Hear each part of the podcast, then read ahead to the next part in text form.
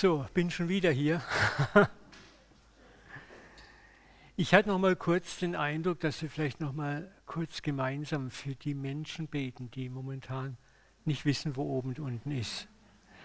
Vater, ich muss so an diesen Satz denken. Ich bin wie ein verlorenes und verehrtes Schaf, finde deinen Knecht. Papa, du siehst, wie Menschen betroffen sind, die alles verloren haben, wo nichts mehr da ist.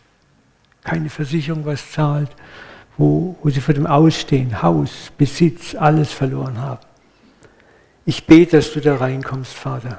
Auch da, wo vielleicht Christen betroffen sind, Vater. Ich bete, dass du Wunder, Wunder, Wunder wirkst, die wir nicht begreifen, nicht verstehen, nicht, nicht ahnen können. Dass du dich herrlich machst und groß machst, Vater. Ich danke dir für die Welle der Hilfsbereitschaft, die losgetreten ist in unserem Volk, in unserer Nation. Danke, dass du auch darin zeigst, dass das Gute im Menschen, das du hineingelegt hast, da ist. Und ich bete, dass es sich immer weiterentwickelt.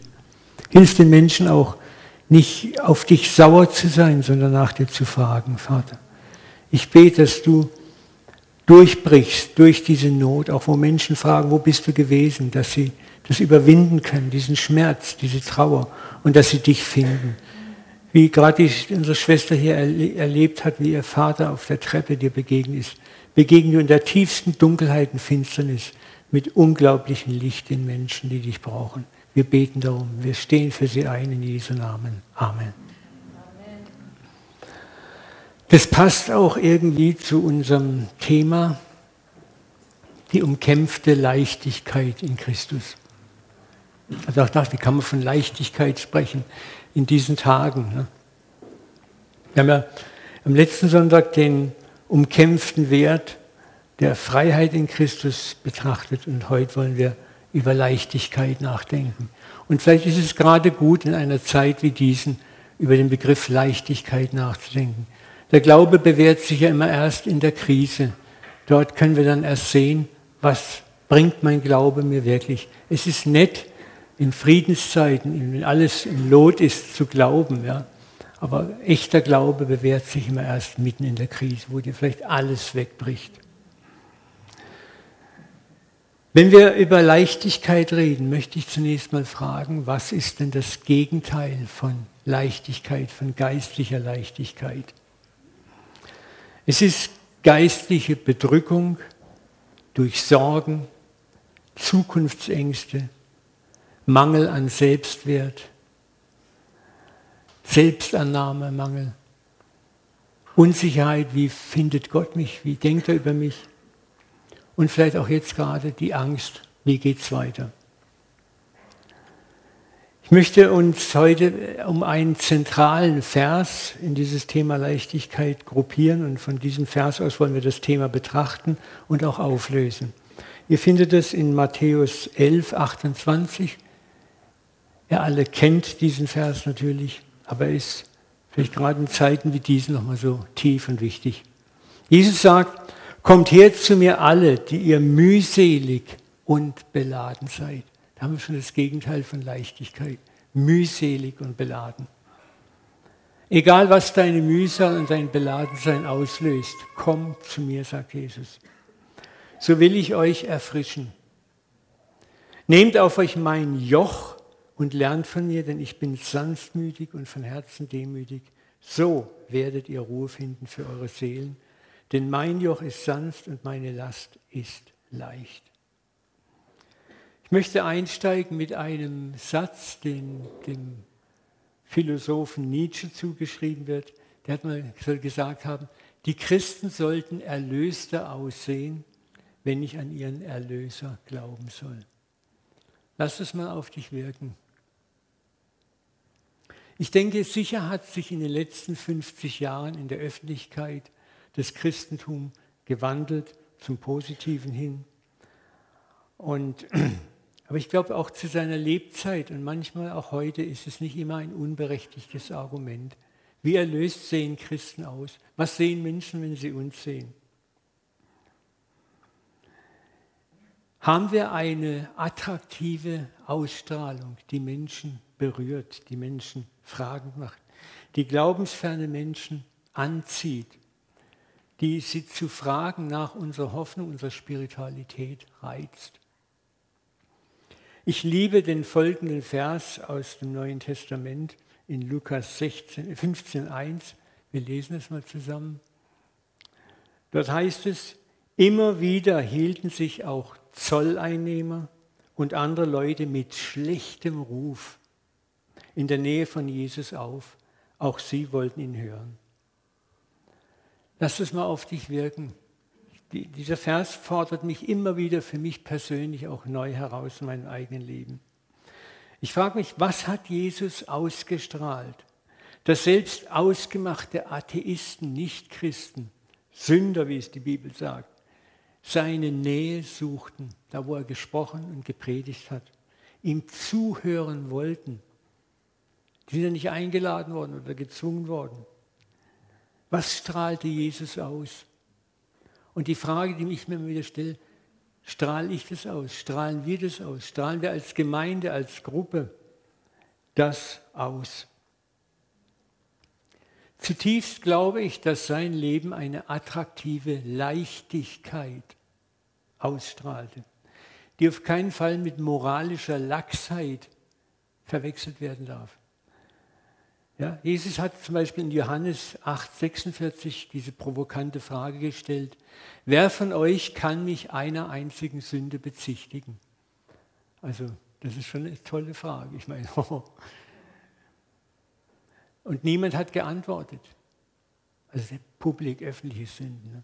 Bei mir gibt es da eine ganze Menge zu berichten. Aber das zeigt, dass Jesus auch moralisch ein einwandfreies Leben führte. Aber das zeigt uns umso mehr, dass es ein Leben nach guten moralischen Werten geben kann, das nicht abstoßend, fanatisch und bigottisch auf Nichtchristen wirkt, sondern sogar das absolute Gegenteil ist.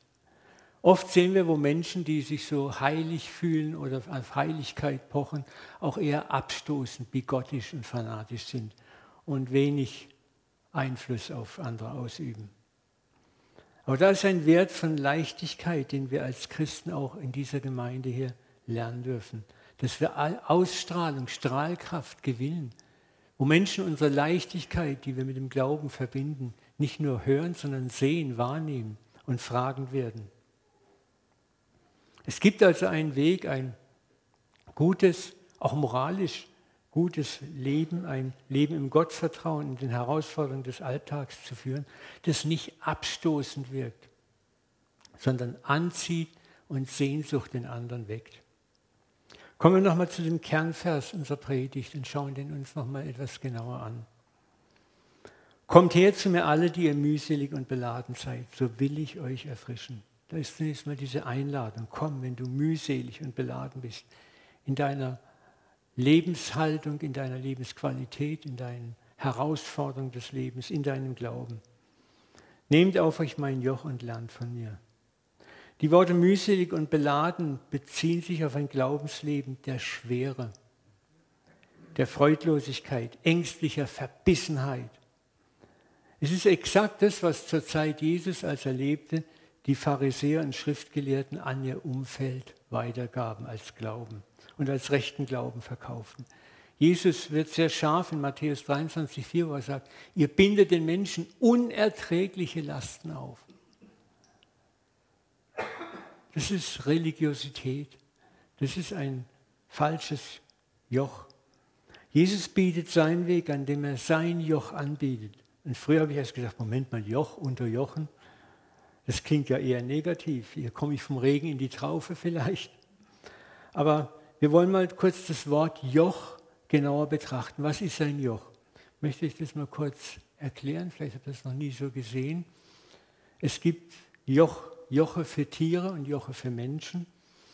Ein Joch ist eigentlich im Kern ein Hilfsmittel für Tiere und auch für Menschen zum Tragen von Lasten oder zum Ziehen von Lasten und das Joch hat etwas sehr, sehr Wertvolles. Es verteilt die Zuglast oder die Traglast gleichmäßig auf den Körper, so dass die Last leicht zu ziehen ist und dass man sogar ein Mehrfaches an Last bewältigen kann als ohne Joch.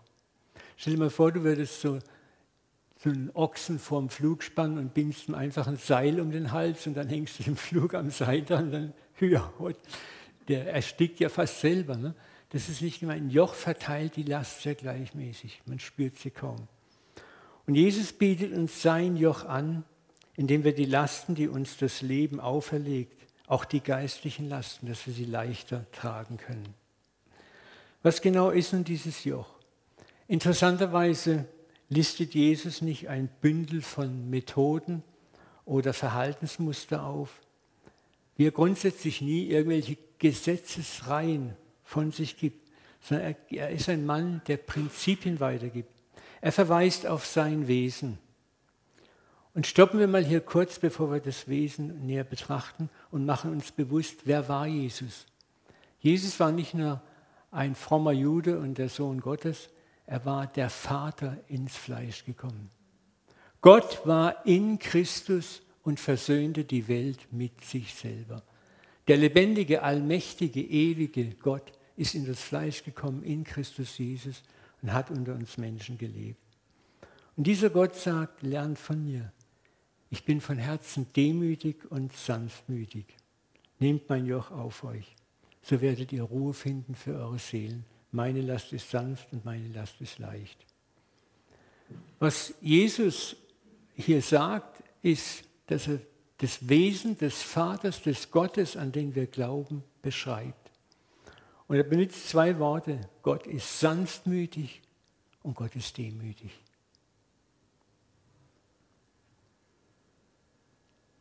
Machen wir uns hier mal bewusst, dass menschliche Religion, sei sie christlich oder nicht christlich, oft ein völlig anderes Bild von Gott und den Göttern zeichnet.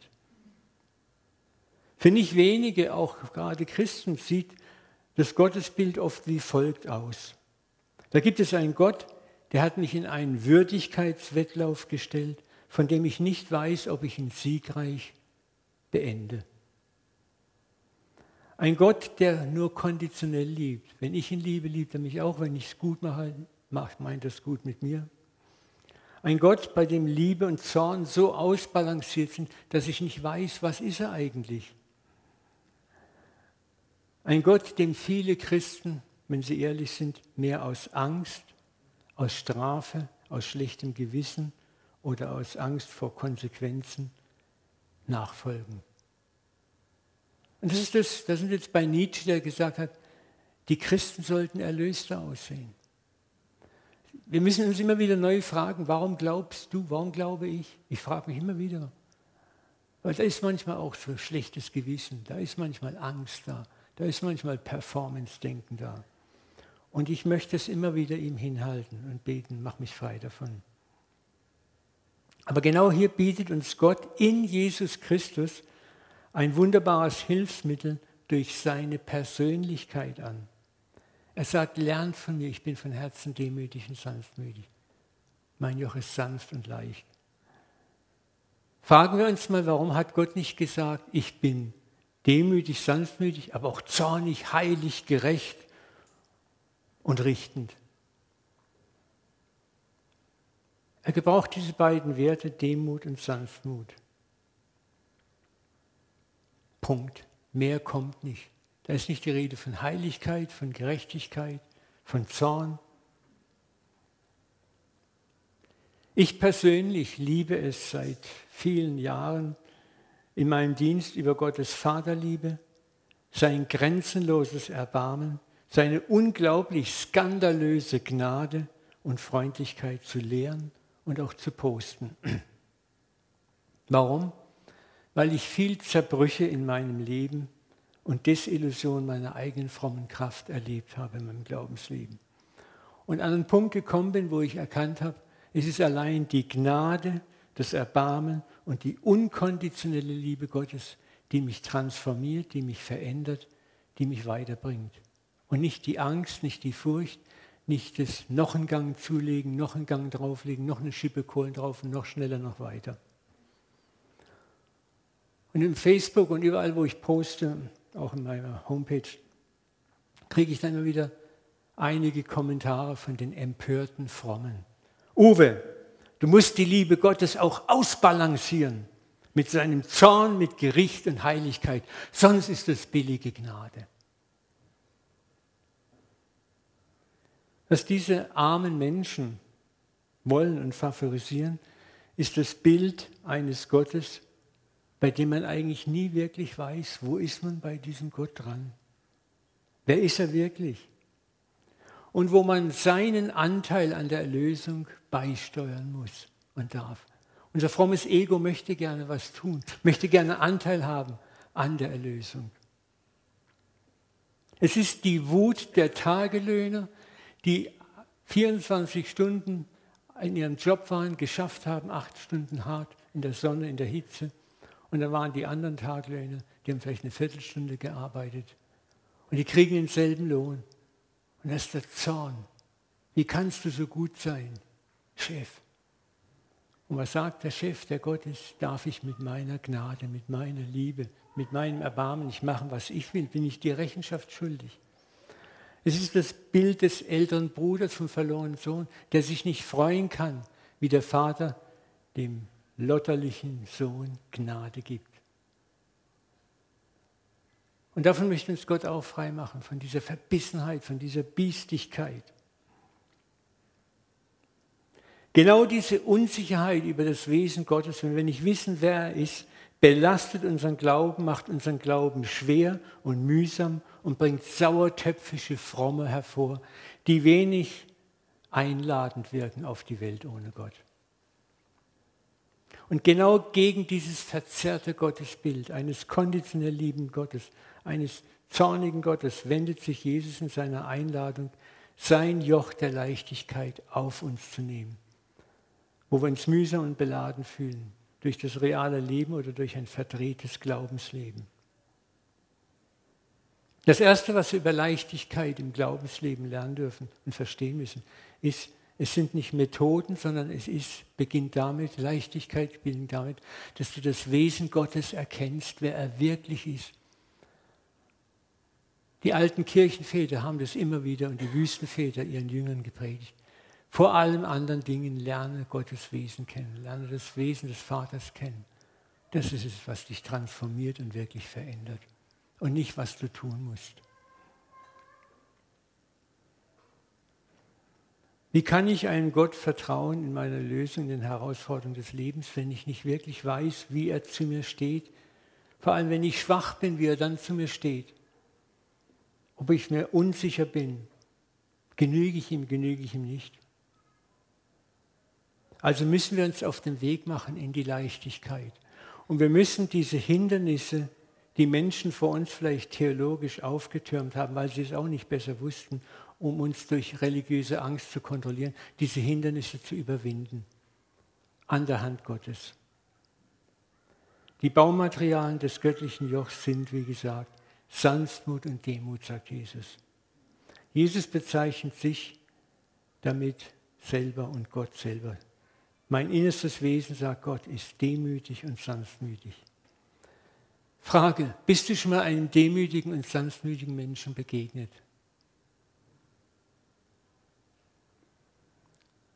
Wenn ja, dann wirst du merken, da ist etwas, was attraktiv wirkt, anziehend wirkt, vertrauensbildend wirkt wo du dich wohlfühlst, wo du vielleicht gerne in seiner Gegenwart bist. Die erlebte Erfahrung solcher Wesenszüge lässt uns innerlich ruhig und leicht werden. Und wenn diese Werte mein Gottesbild bestimmen, kehrt trotz meiner Mängel in meinem Leben, meines Unvermögens, das ich immer noch habe, dass wir immer, wir werden unvermögend sein bis zum letzten Atemzug. Wir werden es nie schaffen, vollkommen zu sein.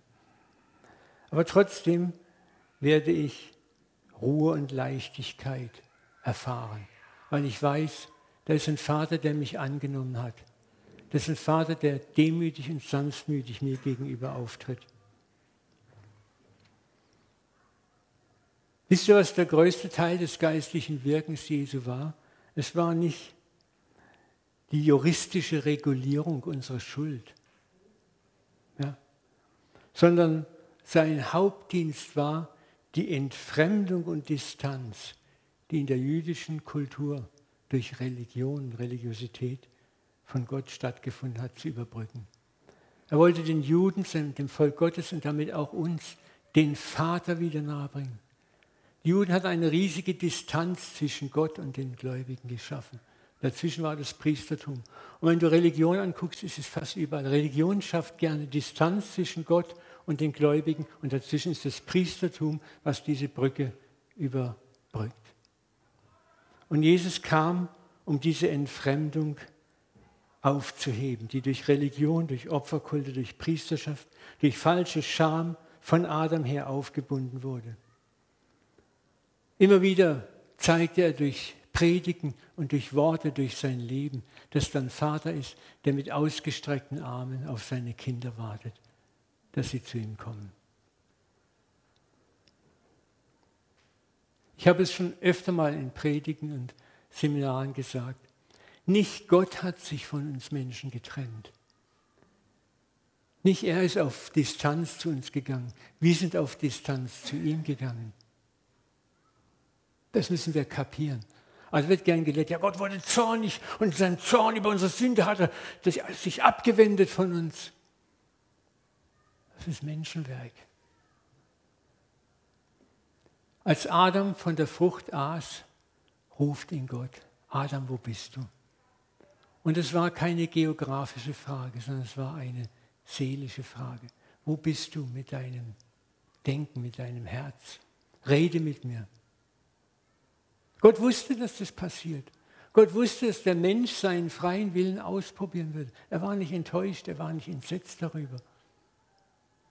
Aber Gott wollte den Kontakt mit den Menschen. Aber was machen die Menschen? Es heißt, und sie versteckten sich unter den Bäumen des Waldes. Und dann kommt der nächste Schritt und sie flochten sich aus Feigenblättern Schürzen, um ihre Scham zu bedecken. Der Mensch wurde aktiv, ging auf Distanz zu Gott, versteckte sich vor Gott, baute Distanz auf. Das Feigenblatt war die Erfindung von Religion. Wir tun was, um unsere Scham, unsere Schande zu bedecken. Jetzt sind wir doch wieder okay, oder? Ich sage es immer wieder, was ich zutiefst glaube. Tausende von Jahren Menschheitsgeschichte wären abgekürzt worden, wenn Adam gesagt hat, weißt du was, Eva, wir haben echt Scheiße gebaut. Jetzt gehen wir zum Papa und sagen, was wir gemacht haben. Und darauf hat Gott eigentlich gewartet. Der verlorene Sohn, das ist ein, der Mikrokosmos der Menschheit ist da drin. Er will sein eigenes Leben leben. Er ist von der Frucht der Freiheit.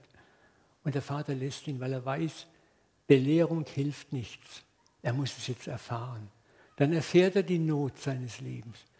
Und das ist auch das, was wir im Moment in unserer Welt dieses Chaos, was wir erleben, erfahren. Wir erleben, dass unser Leben, unsere Weltordnung nicht funktioniert. Ob sie diktatorisch, demokratisch, semidemokratisch oder sonst was ist. Wir können die Decke hinziehen, wo wir wollen, unsere Weltordnung funktioniert nicht. Darum beten wir im Vater unser, dein Reich komme. Wir haben die Schnauze voll von unserem Reich. Dein Wille geschehe. Wir haben die Schnauze voll von unserem sogenannten freien Willen. Komm. Und der Vater wartet. Und dann kommt der Sohn nach Hause gestolpert. Und momentan sind wir gerade dabei, nach Hause zu stolpern als Menschheit. Und was macht der Vater? Er steht nicht da, verärgert, wütend. Der Vater krempelt das Gewand hoch. Er rennt dem Sohn entgegen. Was für eine Erniedrigung. Und bevor der Sohn seine Selbstbedienungsreue, indem er sein Reuesprüchlein aufsagt, aufsagen kann, wo er selber seine Bestrafung festlegt. Und das ist wieder Religion. Ich, ich mache das und das und das Gott, dann sind wir doch gut. Ne? Dann nimmt der Vater ihn in den Arm, drückt ihn. Sanftmut, Demut, Leichtigkeit. Und die ganze Last fällt ab von dem Sohn in dieser Umarmung. Und das ist das, was wir Tag ein, Tag aus immer erfahren müssen. Komm zum Vater mit deiner Last, mit deiner Bedrückung, ob sie vom Glauben her ist, ob es materielle Bedrückung ist, ob es persönliche Nöte sind, die dich betreffen. Gott hat sich nicht von dir getrennt. Und das war, der Dienst Jesu war dieses Bild eines liebenden, sehnsüchtigen Vaters, der voller Erbarmen ist, in der jüdischen Kultur und in unserer Kultur wiederherzustellen. Und viele Menschen tun ihr Bestes, Gott wieder auf Distanz zu bringen. Viele Religionen, auch christliche Religionen, schieben die Distanz hin. Wir müssen Gott ausbalancieren. Ja, nicht zu viel Gnade. Wir müssen auch selber was tun. Aber Jesus sagt, kommt zu mir alle, die ihr mühselig und beladen seid. Das ist das, was die Zolleinnehmer berührt hat und die Sünder. Die haben gespürt, da ist ein Mann, der lebt ein, ein unglaubliches Glaubensleben, aber der hat eine Ausstrahlung, die ist attraktiv und anziehend. Sie haben sich einfach wohlgefühlt in seiner Nähe. Oder schaut mal den Oberzöllner Zachäus. Das ist ein super tolles, ist ein altes Beispiel, aber es ist so toll. Ich liebe es so. Was sagt Jesus an dem Baum? Er sagt, ich muss dein Freund sein. Das war die Einladung, darf ich bei dir zum Essen sein. Das war der Skandal, die fromm waren, außer sich. Wie kann man sowas machen, bei so einer Ratte einkehren? Aber was passiert? Jesus hält keine Bußpredigt, er zählt die Sünden nicht auf, er gibt diesem Mann Wertschätzung. Er zeigt ihm seinen Wert, den er in den Augen Gottes immer noch hat. Er zeigt ihm, du bist immer noch ein Sohn Abrahams und ein Sohn Gottes. Du bist immer noch wertvoll genug, dass ich mit dir Gemeinschaft haben kann. Und etwas transformiert sich in dem Herzen dieses Mannes. Und von ganz alleine tut er das getane Unrecht wieder gut. Das ist das, wo Gott mit uns Menschen hinkommen möchte, dass wir überwältigt werden von seiner Liebe, dass wir beschämt werden von dieser Liebe, mit der Gott uns begegnet.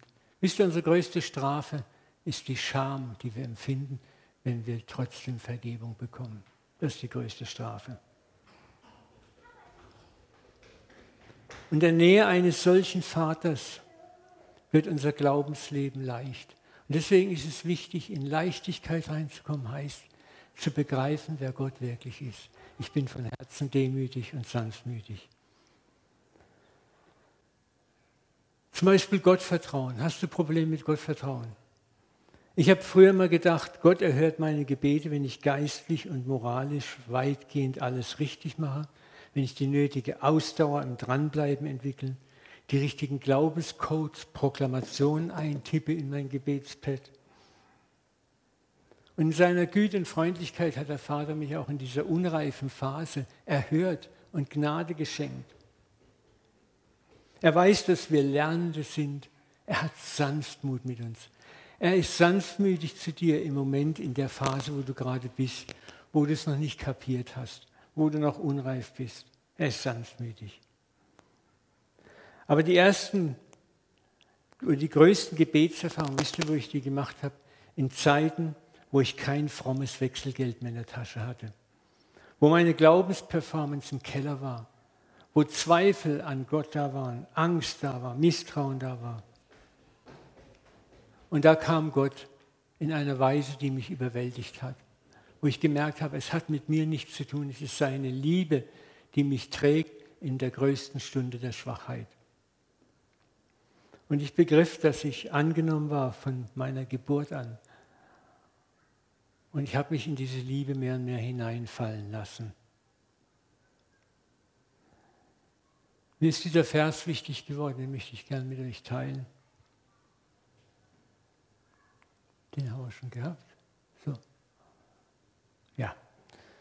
Beim Beten sollte nicht plappern wie Menschen, die Gott nicht kennen. Merkt ihr, hier haben wir wieder das Nicht kennen. Das Gott kennen ist das A und O. Sie denken, sie werden erhört, wenn sie viele Worte machen, wenn sie viel Tamtam -Tam machen, wenn sie viel Leistung bringen. Das ist das, ich gebe dir das, Gott, und du gibst mir das. Macht es nicht wie sie. Euer Vater weiß, was ihr braucht, bevor ihr ihn bittet.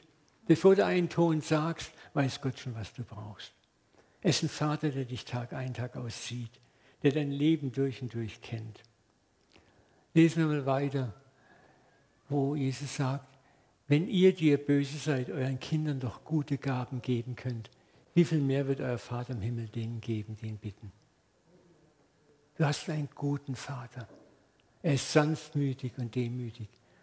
Und wenn du das verstehst, beginnst zu verstehen, wird dein Glauben leicht, leichter. Und etwas anderes beginnt aus dir rauszustrahlen. Dasselbe gilt, damit kommen wir langsam auch zur Landung, gilt für unser moralisches, geistiges Wachstum. Ein Gottesbild, das Liebe an moralischer Performance festmacht, erzeugt Angst, Beschwernis und Depression. Ich schaffe es nicht, ich krieg's nicht hin, ich bin da noch sündig, da habe ich noch zu kämpfen mit.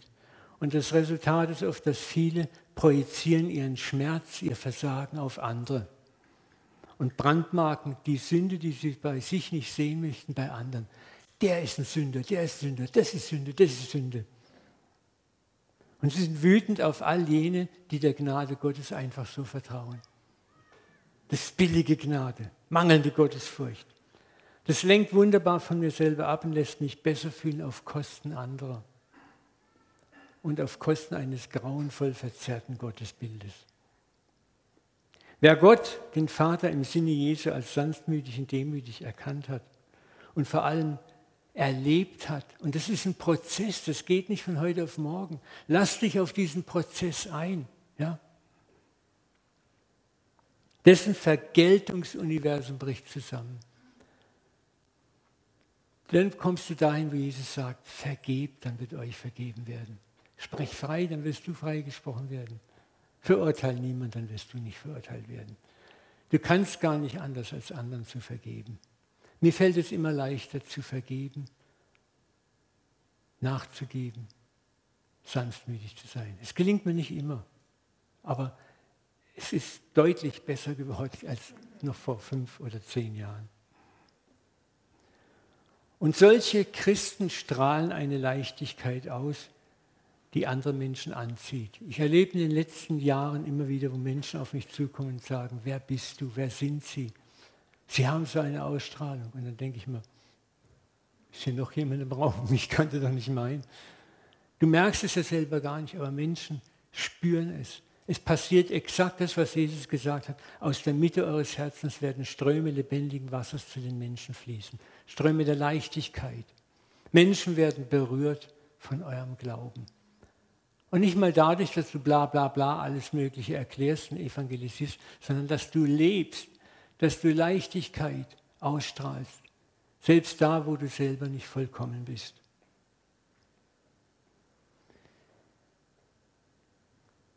Leichtigkeit bedeutet das Folgende.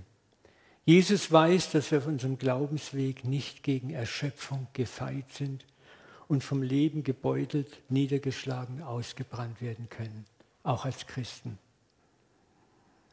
Sei es durch den Dienst in der Gemeinde, durch zwischenmenschliche Beziehungen, unsere Aufgaben als Eltern, unseren Beruf, durch unsere Gelüste, die wir immer noch haben, unsere Süchte, die immer noch in uns sind, unsere wiederkehrenden inneren Anfechtungen. Gott weiß, dass das uns beutelt. Die barmherzige Liebe Jesu befreit uns von unserem Schamgefühl gegenüber uns selbst. Das ist das, was passiert, wenn du Vergebung annehmen kannst.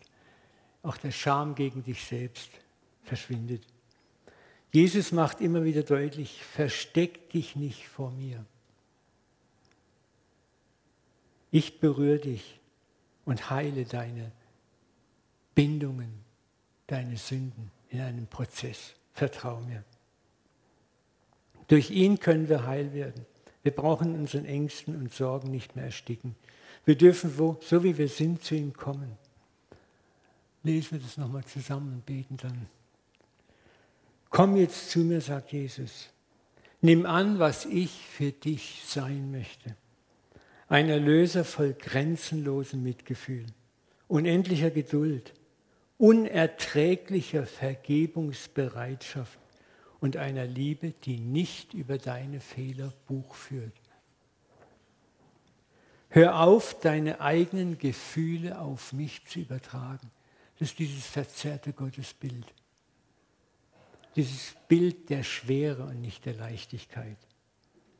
Dein Leben ist manchmal wie ein geknicktes Rohr. Ich werde es nicht zerbrechen. Wie ein glimmender Docht ist dein Glaube manchmal, aber ich werde ihn nicht auslöschen.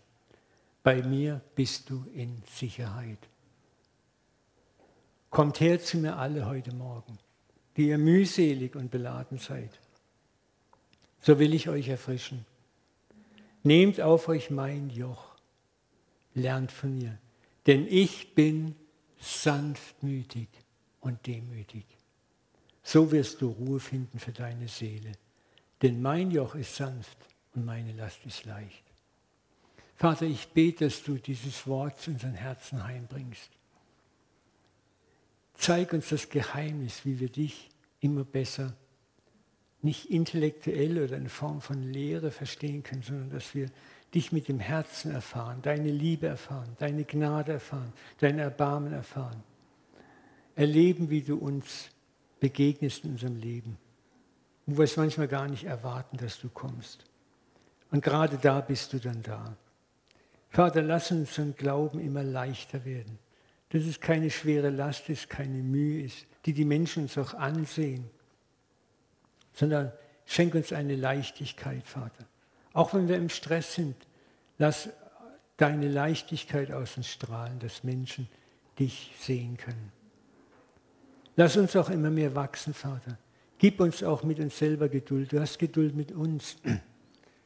Du weißt, dass wir nicht von heute auf morgen uns verändern können, aber du nimmst uns an die Hand und gehst Tag ein, Tag aus in großer Geduld mit uns den Prozess der Heiligung, der Vollendung. Du wirst das gute Werk, das du in uns angefangen hast, fortführen und vollenden. Und dafür danken wir dir von ganzem Herzen. Segne uns jetzt auch heute Morgen, Vater. Neu mit dieser Leichtigkeit. Segne diese Gemeinde, dass sie ein Ort der Leichtigkeit wird, wo Menschen dich und dein Wesen kennenlernen, erleben. Nicht nur durch die Lehre, die hier stattfindet, sondern auch durch jeden Einzelnen, der hier in dieser Gemeinde ist, Vater. Dass diese Leichtigkeit, dieses Angenommensein, diese Liebe aus uns strahlt und Menschen berührt. In Jesu Namen. Amen. Amen. Amen.